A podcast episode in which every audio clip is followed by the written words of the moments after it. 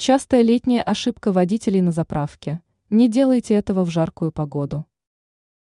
В жаркие дни автомобилисты должны быть очень осторожными. Особенно во время посещения автомобильной заправочной станции.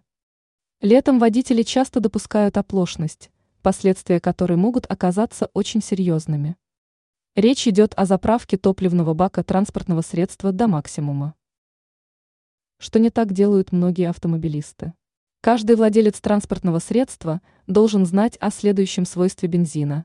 Горючее расширяется в том случае, если на улице жарко. Таково воздействие высоких температур на топливо. Именно поэтому заправляться до полного бака в летний период очень опасно. Действие может привести к вытеканию бензина из резервуара.